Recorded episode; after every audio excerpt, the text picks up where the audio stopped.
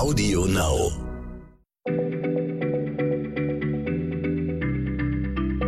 Schneller Schlau, der kurze Wissenspodcast von PM.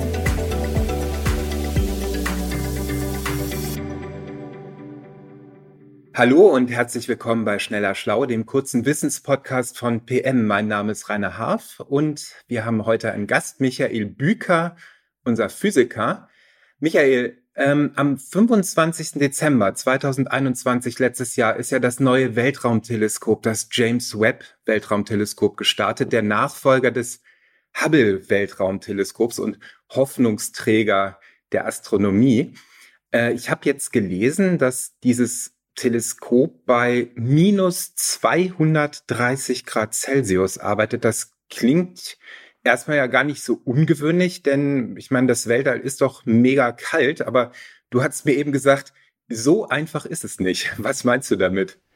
Ja, tatsächlich. Ähm, in der populären Vorstellung sozusagen ist es im All wahnsinnig kalt, aber physikalisch ist es gar nicht so eindeutig, ob es denn jetzt eigentlich kalt ist oder nicht, denn vor allem herrscht dort ja ein annäherndes Vakuum. Das heißt, es ist eigentlich überhaupt gar nichts da, wie zum Beispiel Luft oder irgendeine andere Materie, die jetzt besonders heiß oder besonders kalt sein könnte.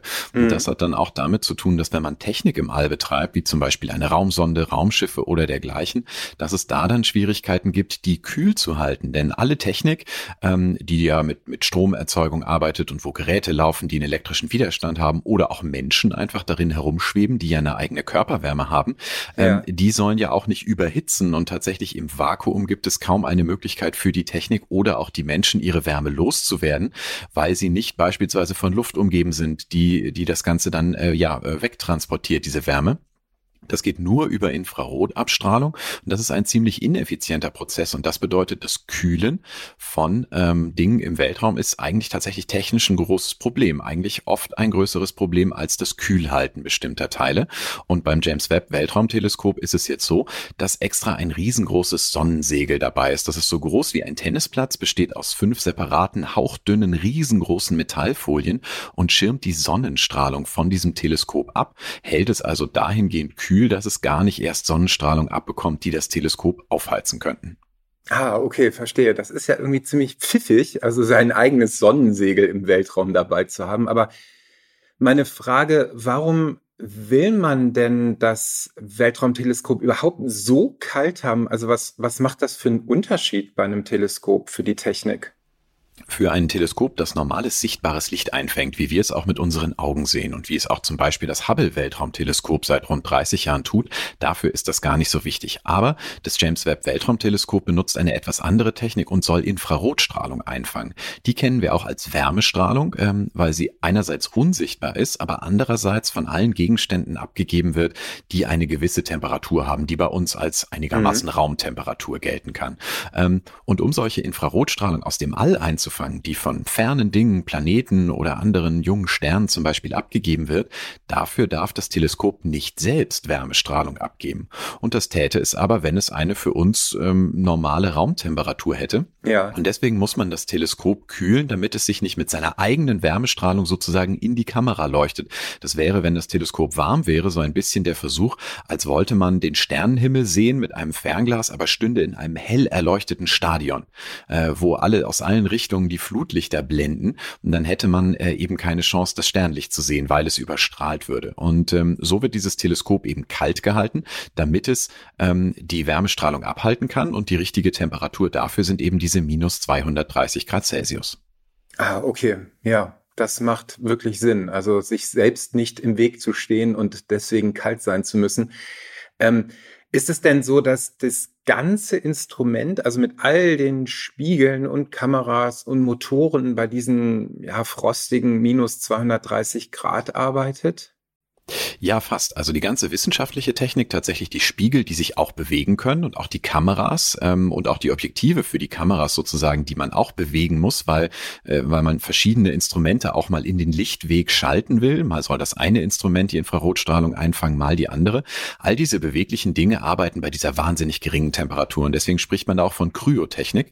Und das ist bei der Entwicklung und auch beim Testen schon ähm, eine riesengroße Herausforderung, dafür zu sorgen, dass diese Technik vernünftig funktioniert bei diesen wahnsinnig wahnsinnig kalten Temperaturen und das auch auf der Erde zu testen, wo wir es ja auch schwierig haben, ähm, einfach mal eine Umgebung bei minus 230 Grad herzustellen, um zu gucken, ob der Motor eigentlich so fährt, wie er soll. Aber nicht das ganze James Webb Weltraumteleskop ist so wahnsinnig kalt. Es gibt auch Teile, die zwangsläufig auf der Sonnenseite liegen müssen, wie zum Beispiel mhm. die Solarpanel zur Stromversorgung. Wenn die keine Sonnenstrahlung abbekommen würden, dann würde gar nichts funktionieren. Ähm, das gleiche gilt für die Antennen, mit denen die wissenschaftlichen Daten zur Erde gefunkt werden oder auch ähm, Kommandos von der Erde empfangen werden. Diese Antennen müssen zur Erde zeigen. Und das bedeutet bei einem Sonnensegel, dass ähm, ja, das ständig die Sonne abschirmt.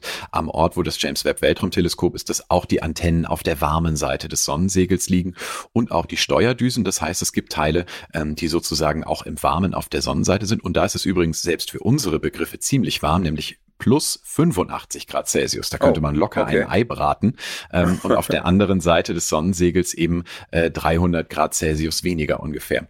Ja. Aber witzigerweise gibt es noch ein Instrument auf diesem Teleskop, das noch kälter sein muss, nämlich die sogenannte MIRI-Kamera. Das steht für mittlere Infrarotaufnahme. Ähm, und die wird mit einem eigenen Helium-Kühlaggregat, so eine Art Superkühlschrank, auf minus 266 Grad Celsius gebracht, weil nur bei dieser Temperatur die Halbleiterelemente empfindlich genug sind, um auch besonders schwache und langwellige Infrarotstrahlung noch einzufangen. Also nochmal ein besonders kalter Bereich in einem so sowieso schon sehr kalten Teleskop.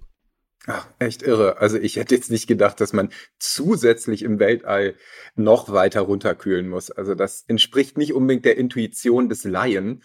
Genau. Aber sag mal, ähm, welche Forschungsergebnisse erhoffen sich eigentlich die Wissenschaftlerinnen und Wissenschaftler von diesem eiskalten Teleskop? Der ursprüngliche Zweck, warum man das entwickelt hat, ist eben diese Infrarotstrahlung einzufangen, weil man weiß, dass das Universum sich ausdehnt und dass dadurch alles Licht, was vor langer Zeit im Universum losgeschickt wurde, also vor Milliarden von Jahren, eine Rotverschiebung erfahren hat. Rotverschiebung bedeutet, dass während sich der Raum ausdehnt, während überall im Universum neuer Raum entsteht, selbst die Wellenlängen des Lichts sozusagen gedehnt werden oder gestreckt werden. Mhm. Dadurch wird ursprünglich blaues Licht zum Beispiel von heißen Sternen zuerst zu grünem Licht verschoben, dann zu rotem Licht und und schließlich, nach Milliarden von Jahren, zu infrarotem Licht, das wir nicht sehen können. Und um dies einzufangen, wurde das James Webb Weltraumteleskop gebaut, also um einen Blick weit zurück in die Geschichte des Universums bei weit entfernten Objekten, deren Licht wir aus ferner Vergangenheit sehen, eben in Form dieser Infrarotstrahlung einzufangen. Aber glücklicherweise, und weil sich die Forscherinnen und Forscher da auch mit anderen Disziplinen abgesprochen haben, wird es auch einen Einblick geben, zum Beispiel in die Entstehung junger Sterne, deren Staub auch Wärmestrahlung abgibt und die wir anders kaum sehen könnten, weil dieser Staub das sichtbare Licht äh, blockiert. Das heißt, da kann man sozusagen in die Kinderstuben der Sterne hineinschauen, was mit anderen Teleskopen so nicht möglich wäre.